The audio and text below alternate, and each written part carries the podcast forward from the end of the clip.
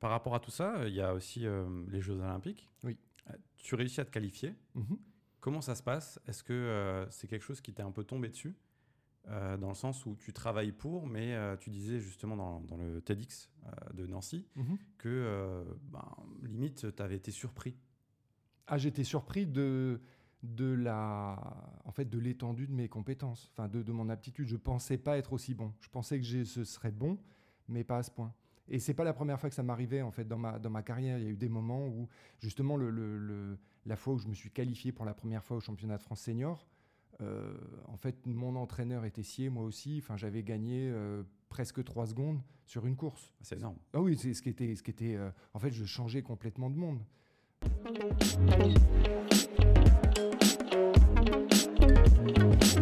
Confidence sportive, le podcast qui parle des émotions du sport.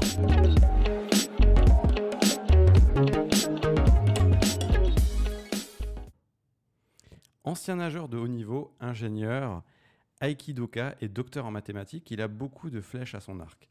Il est détenteur de plusieurs records de natation dans les années 90 et il a notamment participé aux Jeux Olympiques d'Atlanta en 96 avant de se tourner vers d'autres disciplines, dont l'aïkido. En parallèle, il n'oublie pas ses études et il obtient son diplôme d'ingénieur à Toulouse avant de mener une thèse de doctorat sur le propulseur ionique. Enfin, il exerce également en tant que praticien de la méthode Feldenkrais, j'ai nommé Vladimir Latosha. Comment ça va, Vladimir? Mais Ça va très bien. Merci de m'avoir invité. Merci d'avoir accepté l'invitation euh, du podcast euh, Confidence Sportive. Est-ce que tu écoutes d'ailleurs euh, pas mal de podcasts, dis-moi? Eh oui, j'écoute pas mal de podcasts. Ça fait peut-être un an, deux ans, où de fil en aiguille, j'ai trouvé un podcast qui m'intéressait, et puis deux, et puis trois. Et voilà, maintenant, c'est assez souvent que je fais des choses dangereuses, à savoir d'écouter des podcasts quand je fais du vélo. Mais, mais c'est très intéressant. Donc quand tu fais du sport, on est dans la continuité de ce que tu as vécu un peu Non, c'est plutôt quand je me déplace. Euh, quand, quand j'ai, mettons, j'ai 20 minutes de vélo entre chez moi et, puis l'université, et donc euh, bah, c'est assez souvent que, que, je me mets un petit quelque chose et, et c'est l'occasion d'apprendre plein de choses intéressantes. Exactement. Alors on va parler de ton parcours, euh, de tes émotions dans le sport. Si on en revient au tout début, par rapport à, au sport et tes émotions, mhm. c'est quoi tes premiers souvenirs Dis-nous? Mes premiers souvenirs de natation dans le sport de manière générale Dans le sport de manière générale. Bah, euh, le premier souvenir, c'est un truc très anodin. Euh, c'est la première fois qu'on a enlevé les roulettes de mon vélo. Euh, j'en garde un souvenir, en fait. on parlait d'accomplissement tout à l'heure en préparant. voilà, un petit enfant, je devais avoir 4 ans ou quelque chose comme ça. on lui enlève les roulettes. Alors, c'est fou. là là, c'est un grand jour. Et en fait, je m'en souviens comme si c'était hier. Tu deviens un grand, un grand enfant.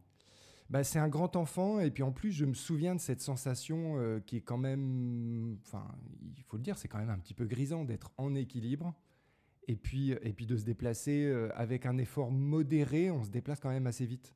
Et puis après il y a les virages et puis on réussit à les négocier, etc.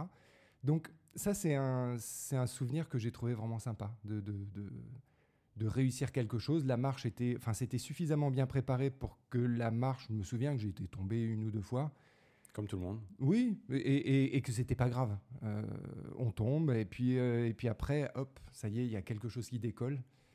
Et voilà, donc ça c'était mon, premier moment, euh, on va dire, d'accomplissement de, sportif. Assez, assez drôle. Et tu as vécu où ces, ces, premiers moments? Tu étais basé où? Comment tu as vécu cette enfance-là? Alors j'ai grandi dans une, une ville qui s'appelle Draveil, qui est près de Paris, en fait. je suis né à Paris, puis j'ai grandi dans la banlieue parisienne. Et euh, voilà, c'est une, ville, une ville plutôt tranquille, plutôt, plutôt gentille. Euh, j'étais, euh, j'habitais à peut-être 200 mètres de l'école primaire. Donc bon, d'abord il y avait la, enfin je vais, je vais passer mes histoires de maternelle, etc. Mais, mais en tout cas, le, détail est, et à mon sens, il est intéressant dans le sens où bah, j'allais à pied à l'école. ensuite, quand je suis allé au collège, j'allais en vélo parce que c'était à peine plus loin. Il y avait peut-être un kilomètre et demi ou deux kilomètres. Et donc, euh, donc j'ai ce souvenir en fait que j'étais relativement autonome pour me déplacer, pour aller à l'école, pour en revenir. Et ensuite, euh, bah, la piscine était juste à côté du collège. Enfin, y il y avait des choses comme ça qui, se, qui s'arrangeaient comme, euh, en fait, un milieu où moi-même je me déplaçais. des fois, quand, on, je regarde un petit peu les, les, Maintenant, je parle un petit peu comme un vieux, les jeunes générations, etc. Mais, mais je vois, en fait, je suis un peu désolé pour eux quand il y a des gens, on sent qu'ils ont fait 50 pas dans toute leur journée, quoi. Et bon, voilà. Ah, la sédentarité, c'est un vrai problème. hein. Bah, je En crois, moment, je- crois. C'est très compliqué, surtout l'après-Covid. En plus, on voit les ouais. nouvelles générations. où, Ouais, euh, ouais. Et donc j'en- j'encourage les gens à dire mais déplacez-vous vous-même et, et pas forcément motorisé. Par rapport à, à la natation, du coup, tu en as parlé, euh, c'était à proximité. Oui. Tu découvres euh, cette discipline à quel âge? Alors il y a eu une première, euh, une première approche, mais je ne m'en souviens pas. En fait, ma mère était une ancienne nageuse d'assez haut niveau. Euh, elle a fait des podiums universitaires en Pologne. Mes deux parents sont venus de Pologne. Et, euh, donc, bah, quand on était tout petit, visiblement, euh, on est allé à la piscine. C'était à Sceaux. J'ai passé mes trois premières années à Sceaux. Et, donc ça, je ne m'en souviens pas. Mais par contre, je me souviens que déjà à Draveil, elle nous emmenait à la piscine et, j'avais une attitude un peu... ça, pour le coup, je m'en souviens. Ma mère qui voulait nous enseigner la natation. Et alors, ma sœur était visiblement plutôt d'accord. En tout cas, elle, ne disait pas non. Et moi, euh, je disais à ma mère, en tout cas, elle me le racontait, elle disait non, mais ça va, je sais, je sais. Et donc, je, moi, je préférais sauter dans l'eau, aller au fond, regarder. euh. donc, je faisais un petit peu mes, premiers jeux moi-même dans l'eau. Et quelques années après, en fait, euh, donc en mon année de CP, CP, je crois, enfin bon, peu importe les, détails, mais en tout cas pendant un an, j'ai fait un peu de gymnastique, les ateliers pour les enfants, et on fait des roulades, etc. Bof, ça ça m'a pas emballé. T'as pas, pas pris. euh, non, et puis, et puis en plus, euh, je me souviens de ça, j'avais l'impression d'être un peu livré à moi-même. Donc il y avait- il y avait un côté, euh, bon, ça avait l'avantage d'être tout près de chez moi, mais par contre, euh, bon, on y allait avec ma sœur, on y allait, on savait pas trop ce, qu'on venait y faire, on savait pas trop, enfin, il y avait- il y avait quelque chose qui était pas très confortable. Et puis, euh, et à l'école, en fait, on va à la piscine.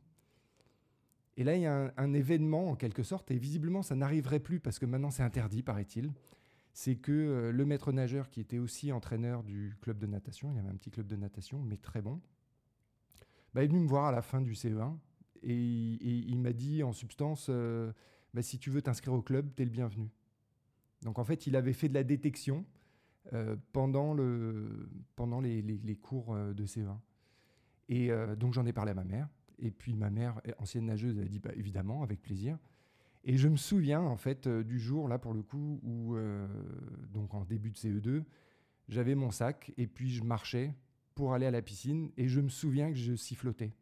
Donc en fait, je me souviens que c'était c'était vraiment une joie pour moi de me dire je suis inscrit au club de natation, je vais aller faire de la natation, etc. Ah, donc ça t'a vraiment marqué. Ben, Il y a quelque chose qui m'a marqué. Je ne sais pas pourquoi, parce que, euh, parce que je ne savais pas encore euh, tout ce qui allait m'arriver dans ce milieu. Mais en tout cas, je me souviens d'aller tout seul à la piscine, euh, du haut de mes 8 ans, et, et avec mon sac, et en sifflotant, en se disant, bah voilà. Et ce qui est assez marrant, c'est que fils d'ancienne nageuse, Mm.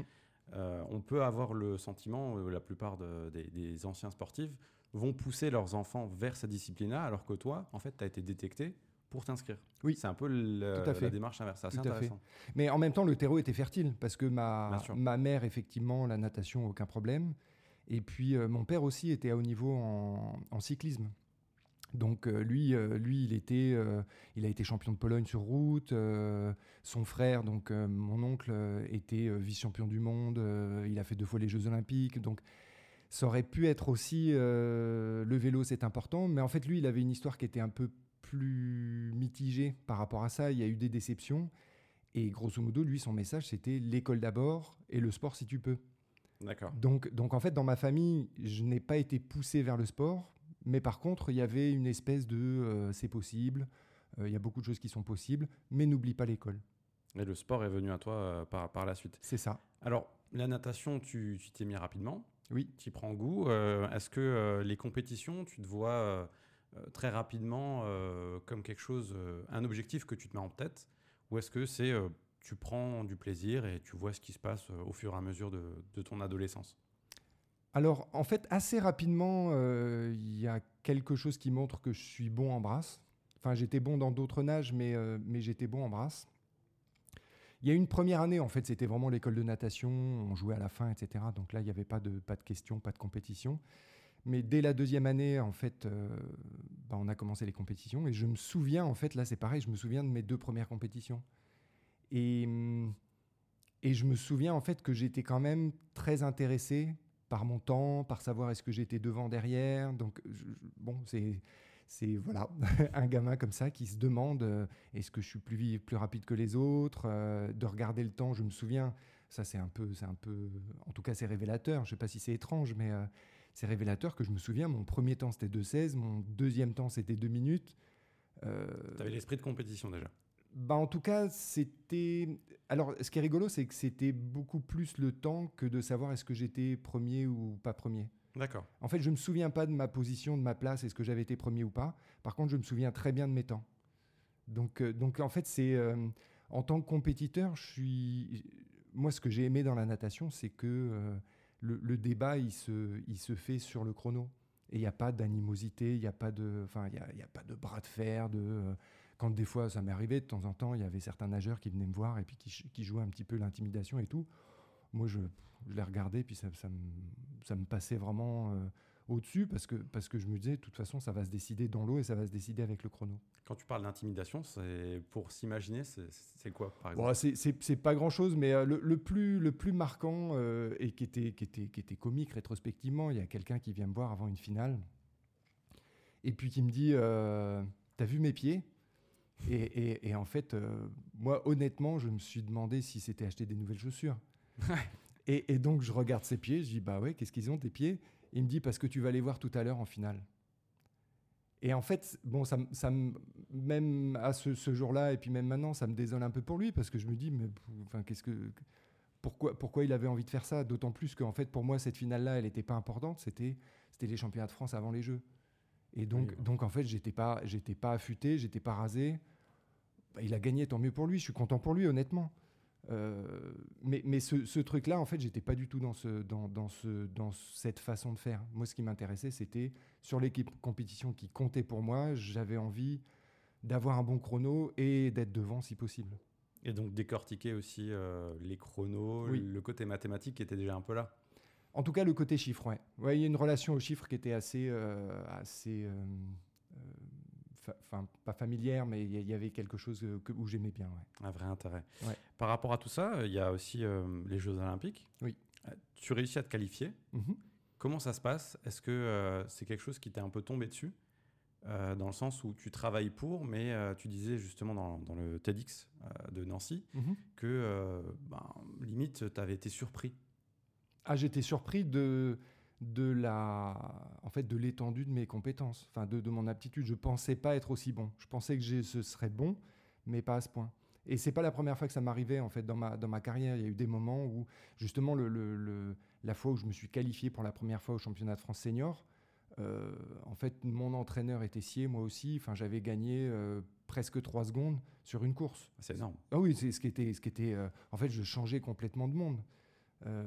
donc pareil, pour la qualif aux Jeux Olympiques, c'était pareil. Mais de savoir, en fait, est-ce que c'était quelque chose, enfin, comment est-ce que cet objectif est apparu je dirais que euh, bah, quelque part j'étais baigné dans, le sport et puis euh, l'histoire par exemple de mon oncle qui a fait deux fois les Jeux. À chaque fois qu'on allait chez lui, en fait, euh, bah, comme un gamin, j'allais. il avait une espèce de, musée personnel où, où, il avait installé certaines médailles, certains, certains, comment ça s'appelle, certaines écharpes. Euh, en fait, en Pologne, ils faisaient des écharpes un peu comme les, écharpes de mer. Donc, euh, qu'on met comme ça, où c'est marqué champion de Pologne de telle année, etc.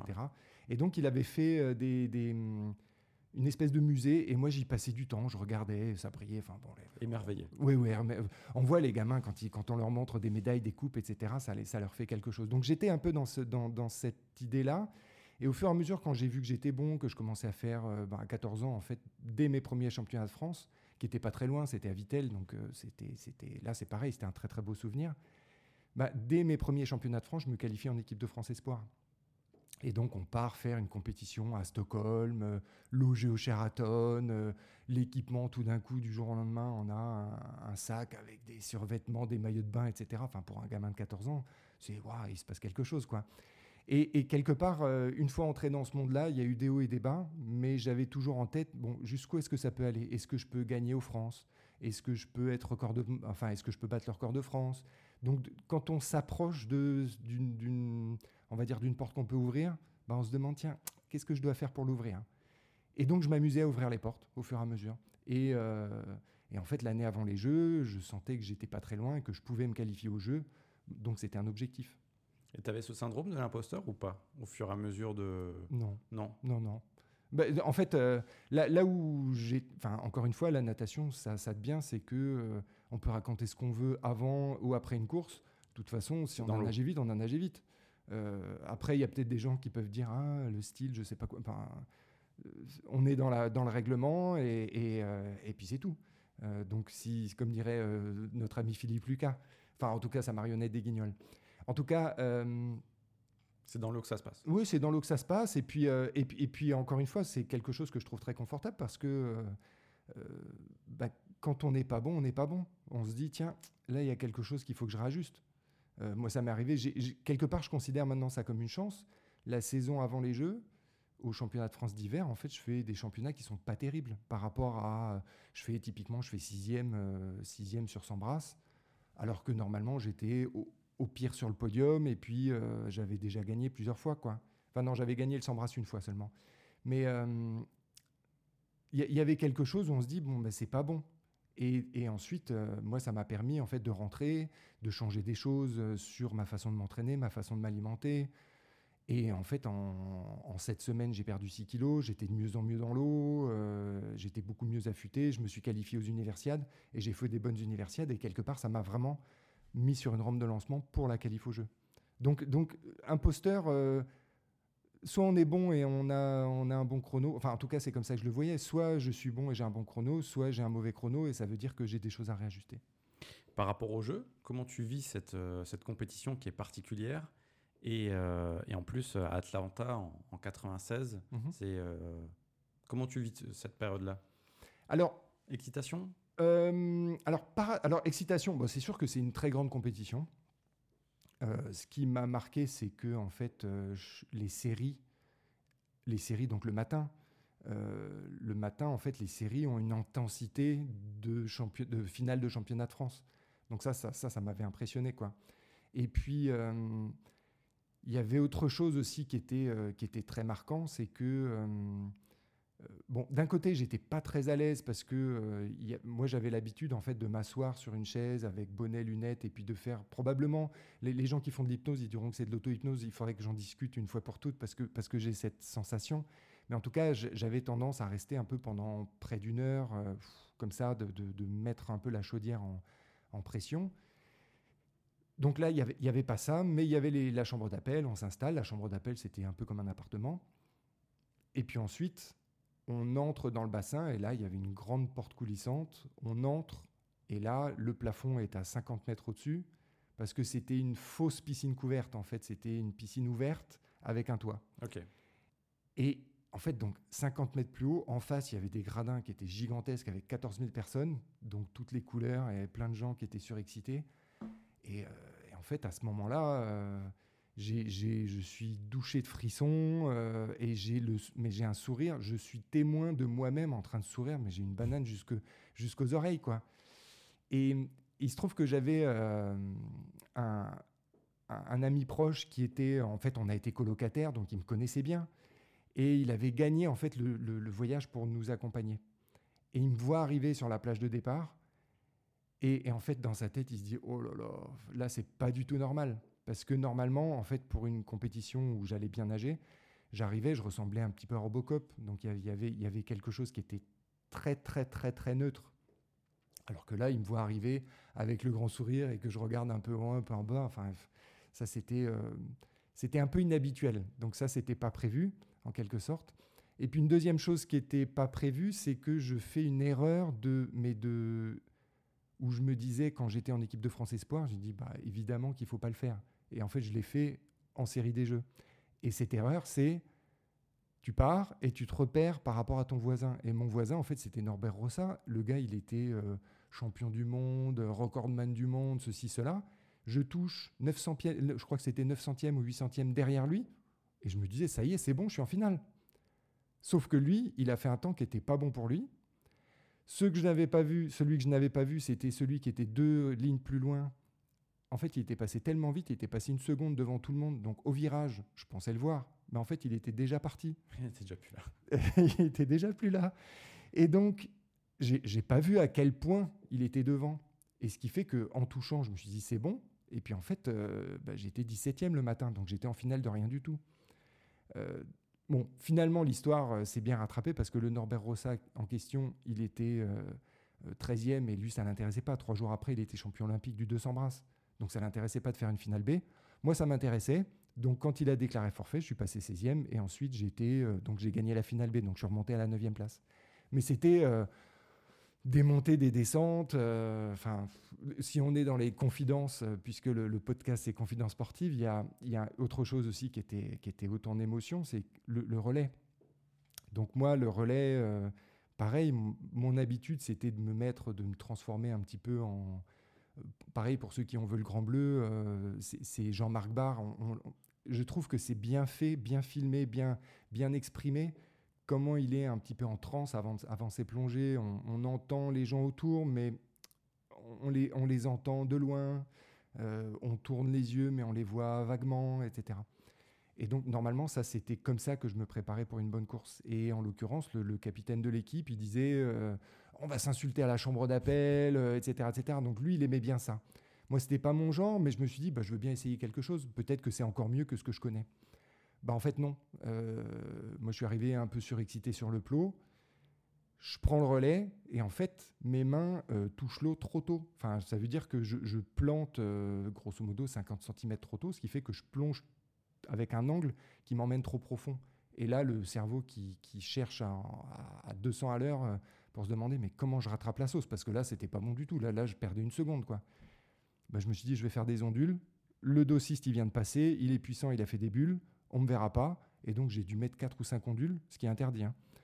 Euh, donc j'aurais pu disqualifier le relais, mais, mais, mais là, là c'était qui tout double, parce que soit c'était vraiment une catastrophe, soit, euh, soit je rattrapais la sauce. Donc effectivement, j'ai rattrapé la sauce, j'ai pas été disqualifié ni rien. Et au virage, pareil, j'ai fait un virage, mais ça faisait longtemps que j'avais pas fait euh, une reprise de nage qui était aussi mauvaise. Et donc c'était... Ah, ça, quelque part, c'est... je me fais l'apôtre d'une... d'une comment on pourrait dire d'une stratégie que peuvent avoir euh, les sélectionneurs d'équipe de France, c'est que euh, bah, gagner de l'expérience, c'est important.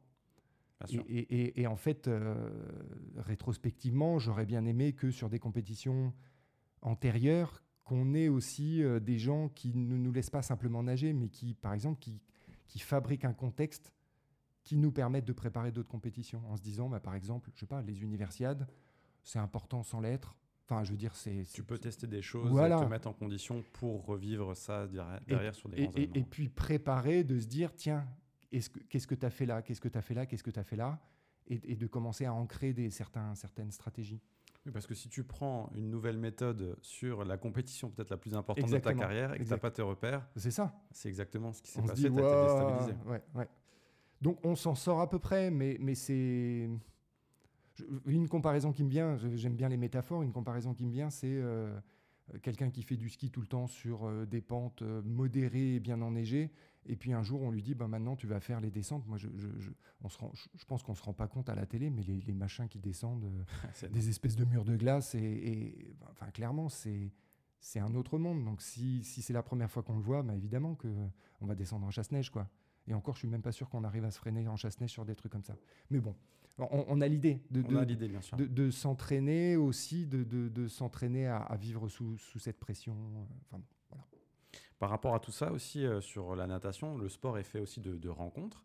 Est-ce que tu as une rencontre, ou plusieurs d'ailleurs, qui t'ont marqué par rapport à ton parcours en tant que sportif, mais aussi en tant qu'homme? Bah, le premier qui me vient, euh, à, l'esprit, c'est Feu, mon, entraîneur. Enfin, c'est celui qui m'a emmené au niveau. Donc en fait, il faisait un, tandem euh, parfait, donc je vais, les citer, donc, et je les remercie. Donc Annick Robinet, c'était sa femme qui a été en fait euh, le, le, maillon entre l'école de natation, les premiers pas, et puis euh, de, vraiment nageur en compétition, même si c'est 10-11 ans, c'est déjà des compétitions et, et, on sait déjà faire des choses. Et ensuite, donc, elle passait le relais à son mari Dominique. Et, lui, en fait, il nous entraînait pour faire des compétitions. Et c'est lui qui, euh, qui, finalement, qui m'a emmené euh, à me qualifier au championnat de France, à, à sentir que c'était possible. Je me souviens très bien quand, quand il m'a dit, euh, tu sais, à cette compétition, c'est qualificatif au, mettons, au tournoi des huit nations. euh, parce que c'était une compétition, tu peux faire une équipe de France Espoir, etc. Et avec une façon que j'ai trouvée très, euh, très légère, très habile. Il ne me mettait pas du tout la pression en disant euh, tu dois le faire, tu vas réussir, je sais pas quoi encore. Enfin, c'était pas du tout ça. Il disait on y va, il y a ce potentiel-là, fais de ton mieux et on verra ce qu'il en sort. Donc tu peux arriver à, tu peux le faire. Tu- Alors, Alors, cette chance. Euh, L'image qui me vient, c'était c'était pas tant un encouragement, tu peux le faire. C'est regarde, il y a ce potentiel, il y a cette porte. Comment tu le sens? Hmm. C'était plutôt de, de me mettre moi dans mon potentiel, plutôt que de, de faire une espèce de court-circuit en disant moi je crois que tu peux le faire. Et parce que ça, ça en quelque sorte, j'étais le genre de nageur qui avait, je pense que j'avais pas besoin de ça. Euh, j'avais plutôt besoin de qu'on me laisse euh, le champ et qu'on me pose la question euh, t'es capable ou t'es pas capable? Hmm. Des fois d'une manière très très neutre et à utiliser avec parcimonie. Des fois, j'ai eu des entraîneurs. Alors là, pareil, j'ai eu deux autres entraîneurs, Lucien Lacoste et Frédéric Barral, euh, à Toulouse. Et, euh, et je suis encore en contact avec eux, en- encore plus avec Frédéric Barral. Là, je vais à son mariage, je suis très content d'aller à son mariage en juin. Euh, mais c'est pareil, il- on devine rétrospectivement qu'il regarde le nageur, qui se demande bon, qu'est-ce que je peux faire, sur quel bouton je vais éviter d'appuyer parce que c'est un peu comme quand on joue à des mineurs. Là, il y a certaines, certaines cases où il vaut, mieux pas cliquer, il vaut mieux pas cliquer. Je vais y arriver. Euh, donc, de temps en temps, il y avait, euh, il y avait ce truc-là. euh, bon, enfin, je sais pas si on a le temps pour une anecdote amusante avec lui. On a toujours le temps. Bon, alors il y avait euh, une fois, donc c'était Frédéric Barral, sur un championnat de France euh, à Aix-les-Bains, il, voit que j'étais en forme sans plus. Et, euh, il avait de temps en temps, il avait des façons d'être un peu bourru et qui, faisait un peu sa marque de fabrique, mais qui était super. Et qui me disait Non, mais toi, con comme t'es, tu vas gagner la finale B. Alors que j'avais déjà gagné enfin, sur 100 mètres, sur 50, etc. Il disait Mais toi, con comme t'es, tu vas gagner la finale B. Et il avait raison, en fait, je me suis pas qualifié en finale A sur 100 brasses et j'ai gagné la finale B. Mais il m'avait prévenu, il m'a dit si c'est le cas, si tu entres pas en A, en fait, aux interclubs, aux départementaux où il n'y a pas d'enjeu, tu feras le 404 nage. Ce qui est la course, à mon sens, la plus dure. Moi, j'ai beaucoup d'admiration pour Léon Marchand de faire des trucs et on a l'impression qu'il n'est pas fatigué à la fin. Moi, les quelques 404 nages que j'ai fait, je m'en souviens que, Enfin bon, bref, c'est une horreur. Et, euh, et puis, quand c'est arrivé, ensuite, il a mis une deuxième couche. Il a dit Par contre, si tu te qualifies en finale A ou 200, ce que je n'avais jamais fait, eh ben, c'est moi qui le fais le 404 nage aux interclubs. Alors là, mais je me suis, comme on dit chez les nageurs, je me suis dépouillé.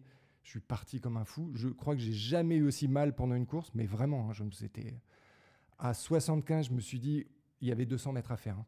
À 75, je me dis, ça va être compliqué. Je suis parti un peu vite. À 100 mètres, je me dis, bon, c'est sûr que ça va être compliqué. À 125, euh, je ne sais pas comment je vais finir. À 150, j'étais sûr que j'allais mourir dans l'eau. Et puis, euh, et j'avais l'impression d'avoir- de nager le dernier 25 euh, à la verticale, de, me battre pour respirer, etc. Bon. Et je me suis qualifié en A. Et je me souviens qu'il a fait le 404 nage, etc. Donc, c'est des souvenirs comme ça. Des fois, on a les entraîneurs qui, qui mettent un peu du leur dans, le- dans, dans la balance. Mais en tout cas, voilà, les personnages, en fait, quelque part, les, les, les entraîneurs, et puis encore une fois, donc, quand j'étais adolescent, euh, quelqu'un comme Dominique, ben, il, il ouvrait la voie vers, euh, vers le, le- le possible. Mhm. Euh, il, quelque part, c'était un club qui était petit, mais, mais qui. Mais, je, je ne sais pas comment ils avaient ce talent de, de, de- en fait, de laisser éclore des, nageurs. Parce que juste avant moi, juste avant moi il y avait une, nageuse qui s'appelait Aline Mathieu, enfin qui s'appelle toujours Aline Mathieu, euh, et qui, en fait, euh, en troisième, elle a été vice-championne de France. Un tout petit club, euh, on nageait dans une piscine canton, on n'avait pas des horaires, je veux dire, on nageait, je crois, cinq fois par semaine, ce qui était beaucoup moins que les autres. Bah, vice-championne de France.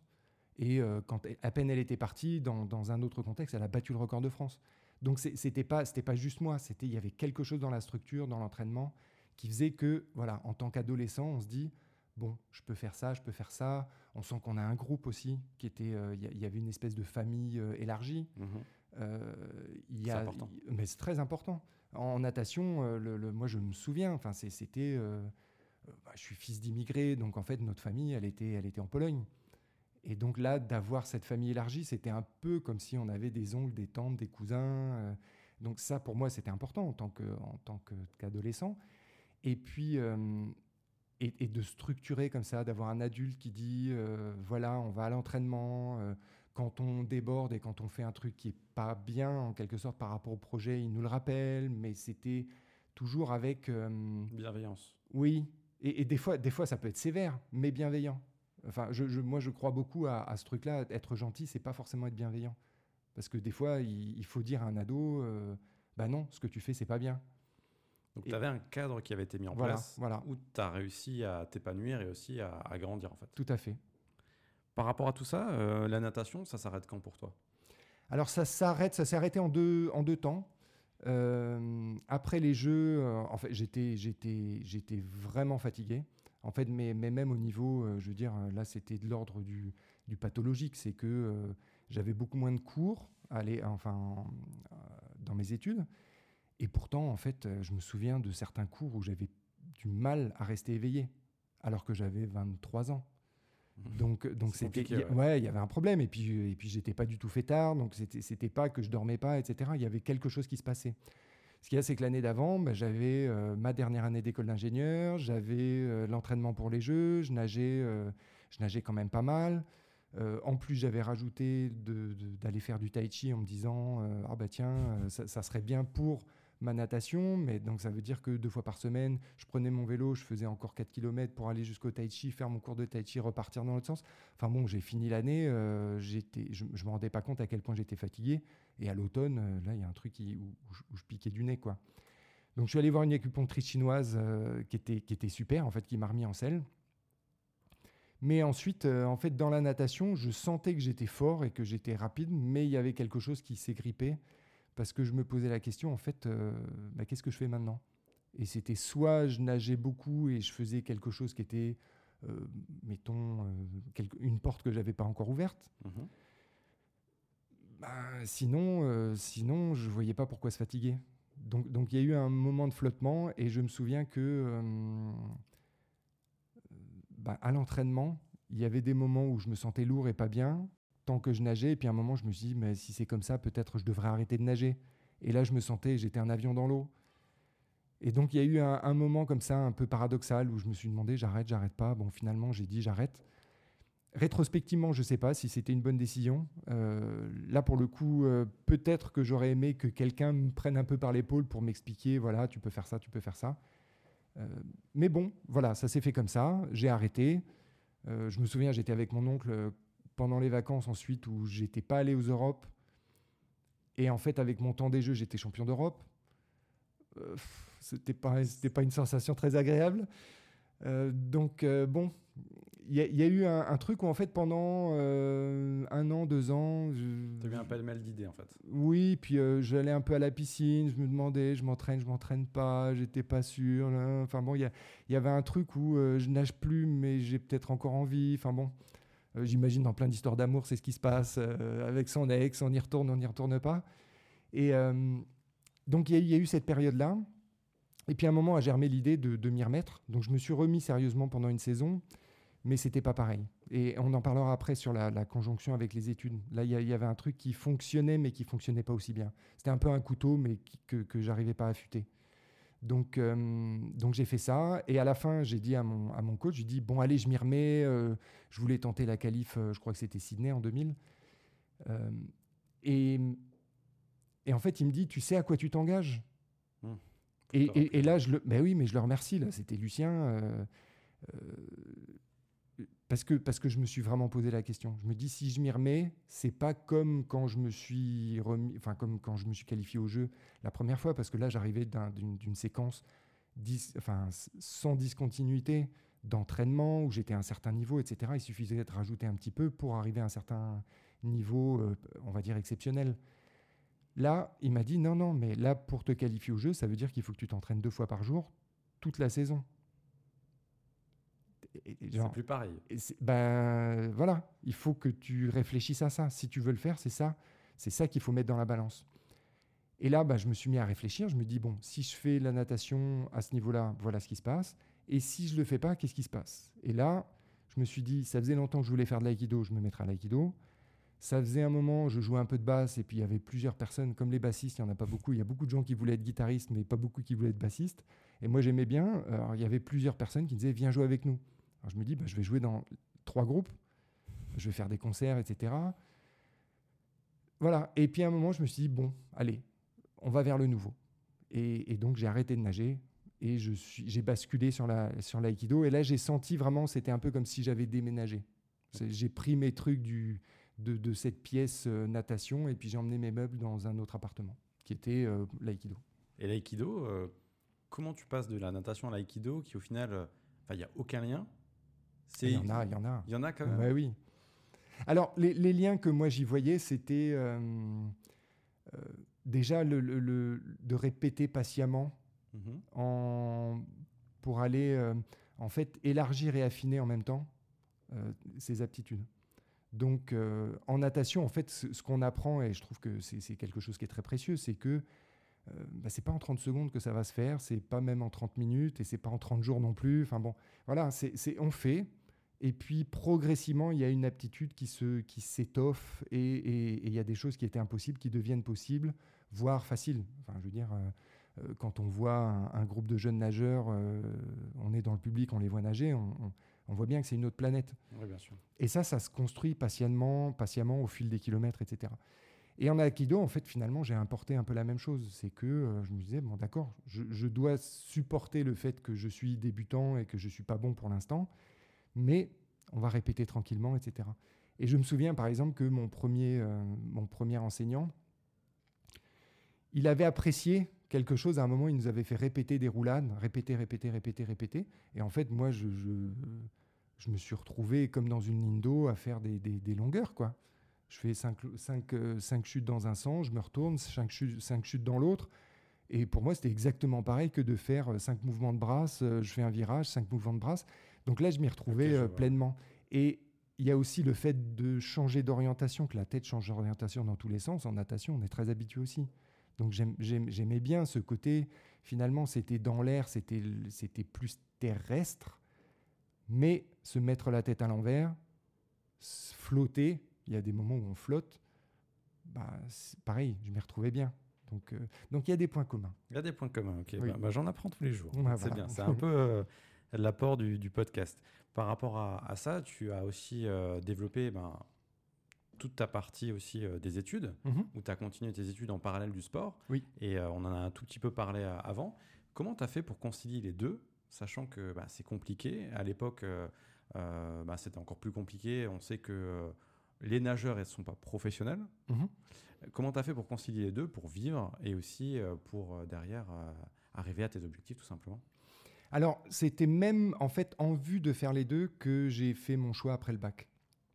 Au niveau du bac, au moment du bac, bon, j'étais un, un- un très bon élève. euh, euh, bon, j'étais fier d'avoir la mention très bien au bac à une époque où il n'y avait pas tant de monde que ça qu'il avait.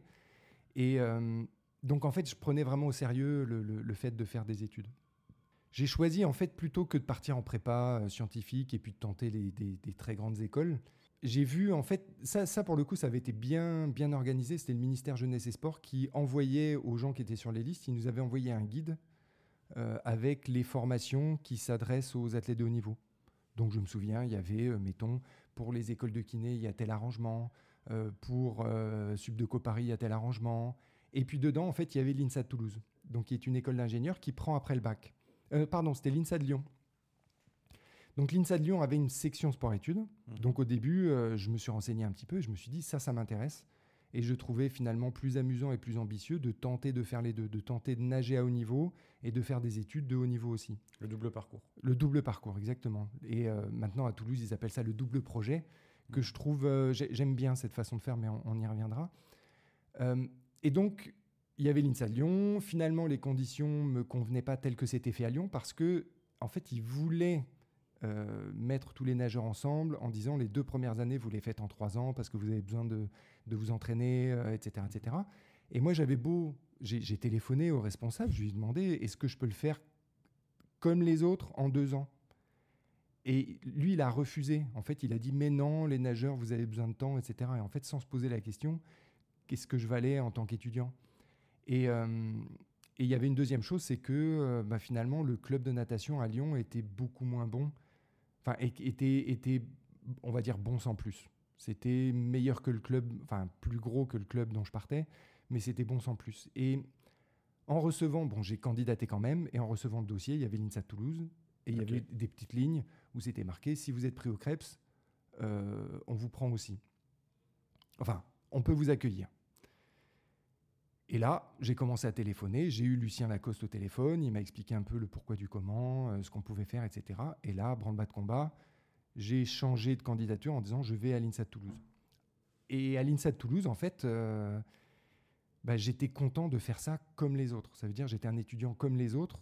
Et moi, je, en tout cas, euh, je défendais que c'est plus facile de faire des études au milieu de gens qui trouvent ça normal qu'au milieu de gens qui disent Ah, mais c'est difficile parce que j'avais une compétition. Ah, mais c'est difficile parce que je suis fatigué après l'entraînement, etc.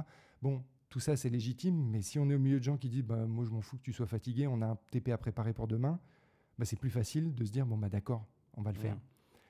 Et en parallèle, bah, d'aller m'entraîner avec les Dauphins du TOEC, qui était un super club, là, pour le coup, qui était euh, le meilleur club français, en fait, depuis très longtemps. Et c'est toujours le cas. Euh, bah voilà, là, là, pour le coup, j'avais trouvé un, un milieu qui était, euh, qui était parfait pour ce que j'avais envie de faire. Et quand j'avais des besoins un peu particuliers, et, bah, j'avais l'administration qui m'aidait, de l'INSA Toulouse. Donc, ça se passait très bien. Donc tu valides euh, tes études au final en combien de temps? Et comme, comme tout le monde, ça veut dire les études, le cursus, le premier cycle c'était deux ans, le cursus ingénieur c'était trois ans, et j'ai fait comme tout le monde. D'accord. Et après, tu te lances en tant que. Ah, après je me lance pas dans le sens où, euh, en fait, au début je voulais être euh, ingénieur. Ok. Euh, je me voyais dans des bureaux d'études. Moi, j'aimais bien un garçon qui aimait bien les avions, les satellites, etc., etc. Donc, donc, je me voyais en fait ingénieur dans un bureau d'études à faire des avions, des choses comme ça. Puis Toulouse, l'aéronautique. Voilà, c'était tout, tout, tout ça, allait, ça- voilà, ça allait ensemble. Et puis au final, euh, j'avais été candidat à faire un stage aux essais en vol à Airbus. Pourtant, j'avais un appui, euh, c'était un des directeurs. Et malgré ça, en fait, euh, il disait, bah non, il n'y a pas de place, on, prend en priorité en fait les enfants des gens qui travaillent sur le site. OK. Et donc, un de mes profs m'a trouvé un stage dans un labo de recherche. Et là, je me suis senti tellement bien dans le labo de recherche que je me suis dit, bah, finalement, c'est ça que j'ai envie de faire. Et donc, bah, progressivement, je- je suis allé vers, vers cette idée de faire de la recherche. Mon deuxième stage ingénieur, je l'ai fait dans la recherche. Mon troisième stage ingénieur, je l'ai fait dans la recherche. Et derrière, bah, j'ai été pris en thèse. Donc, j'ai fait une thèse de doctorat derrière. Ok. Et cette thèse-là, elle était sur. Et ben là, pour le coup, c'était des satellites. Euh, Enfin, c'était dans le domaine du spatial. Donc, c'était des maths appliquées, en fait, pour euh, travailler sur un problème posé. Alors, c'est des, c'est des escaliers comme ça, posés par des physiciens qui travaillent dans le domaine de la propulsion ionique. Donc, c'est un. Euh, la propulsion ionique pour les satellites, en fait, c'est des systèmes, au lieu de faire brûler des gaz Mhm. et de, et de profiter de la poussée, en fait, on prend un gaz, on fait circuler un courant électrique et puis on éjecte la matière comme ça. Et ça a l'avantage de l'éjecter très vite. Et donc, euh, juste pour faire de la pub, euh, à l'époque, en fait, sur un satellite géostationnaire de 3 tonnes 5, ça permettait de gagner 800 kilos de masse embarquée, ce qui est gigantesque. Et alors, là où l'histoire est amusante, c'est que c'est un, un- un propulseur qui avait été ramené d'Union soviétique Ok. au- en 91, donc l'Union soviétique s'effondre. Et puis, euh, en fait, il y a euh, tous- les, les- les Occidentaux, en fait, ils se ruent là-bas pour aller euh, euh, grappiller tout ce qu'ils peuvent. Ils avaient des scientifiques, certaines technologies, etc. Ils grappillaient tout ce qu'ils pouvaient. Et, euh, et donc, ils ont ramené cette technologie-là. Et quand ils cherchaient à l'améliorer, les performances diminuaient. Donc ils, ils- donc, donc, ils ont financé en particulier ma thèse. Mais c'était, euh, il y avait tout un projet de recherche où on essayait de comprendre un peu mieux pourquoi ça marchait aussi bien. Ok. Intéressant. Oui, c'était, c'était, euh, c'était amusant.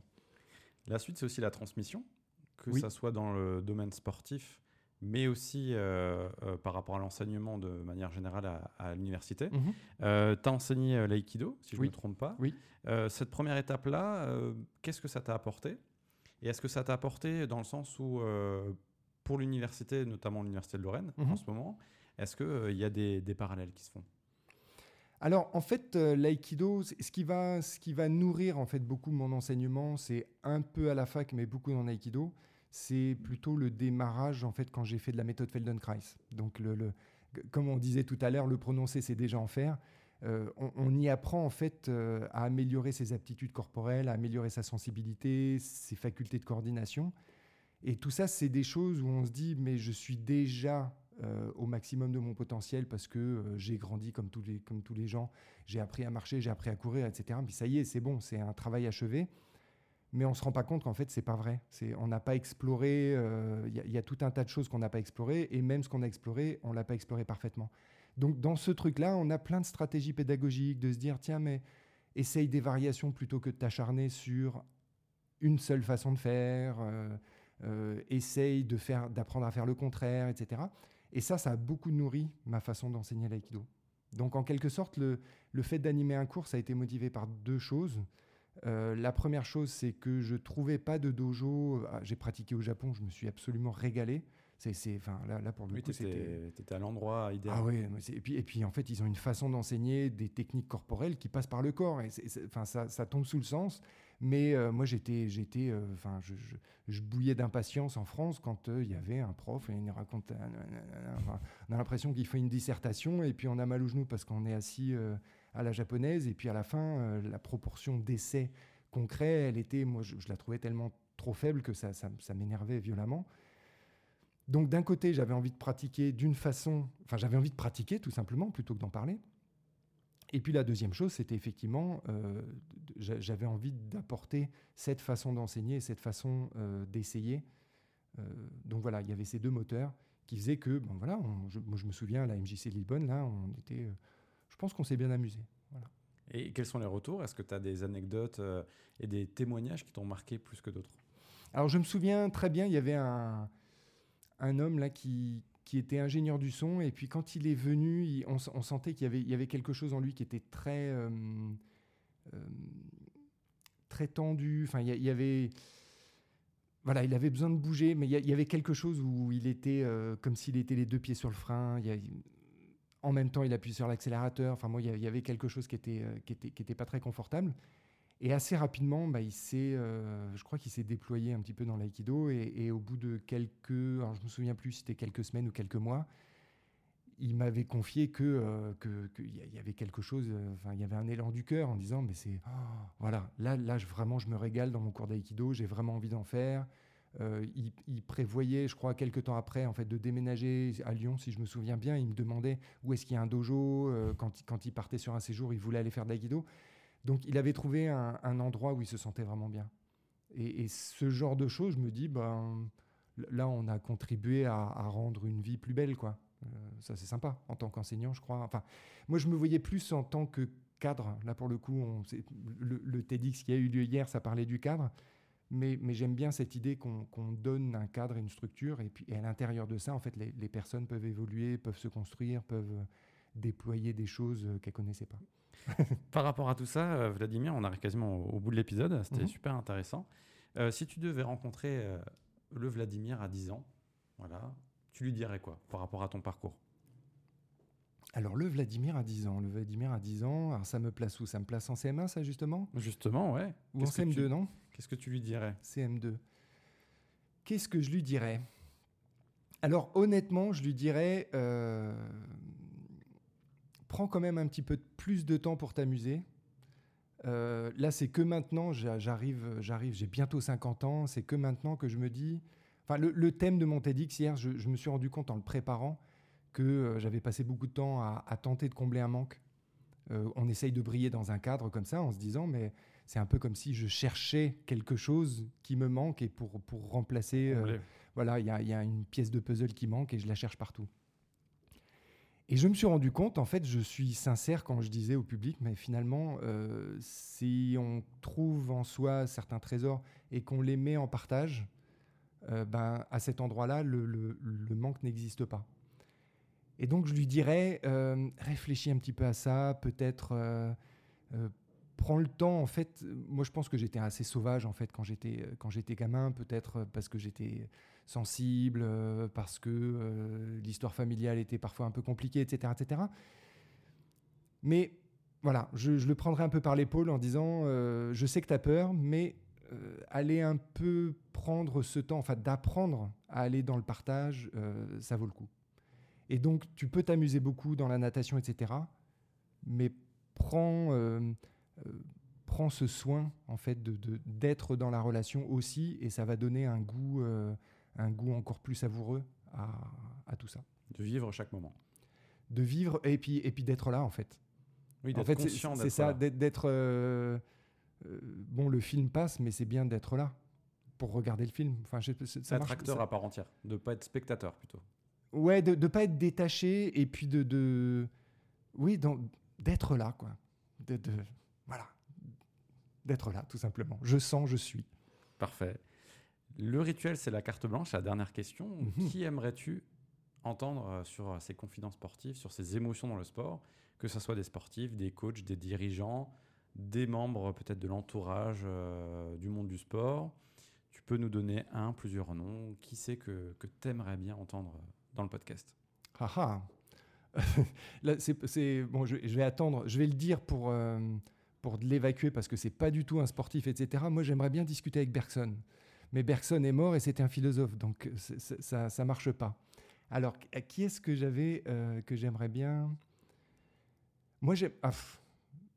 Est-ce que c'est une suggestion pour un, pour un prochain invité? Oui, par Ouais. exemple. Ça peut... parce que, parce que là, pour le coup, c'est pas une suggestion, mais j'aimerais bien, en fait, euh, discuter. Là, c'est des anglophones. Donc, il y a, en fait, Adam Peaty et Caleb Dressel, c'est des gens pour qui j'ai beaucoup d'admiration. C'est des nageurs qui sont incroyables. Euh, Caleb Dressel, enfin, c'est, on le voit comme ça, c'est coulé, c'est plongeon, enfin, c'est, une merveille. Et puis Adam Peaty, pareil, c'est le meilleur brasseur de l'histoire. Et en fait, l'un et l'autre, bah, en ce moment, ils sont en dépression. Ils ont déclaré forfait pour les mondes. euh, ils savent pas trop euh, comment ils seront, euh, voilà, comment ils seront pour les Jeux en 2024, etc. Et hum,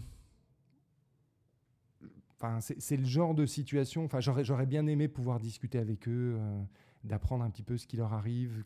C'est pas forcément de les mettre en thérapie, mais, mais de savoir en fait ce qui se passe, ce qui se passe en fait dans, dans- dans ce contexte-là.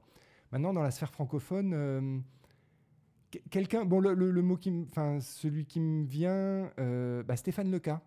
Mhm. Stéphane Leca, c'est un, donc c'est un, un nageur. euh, maintenant, c'est le directeur des équipes de France de, de- d'eau libre. Ouais.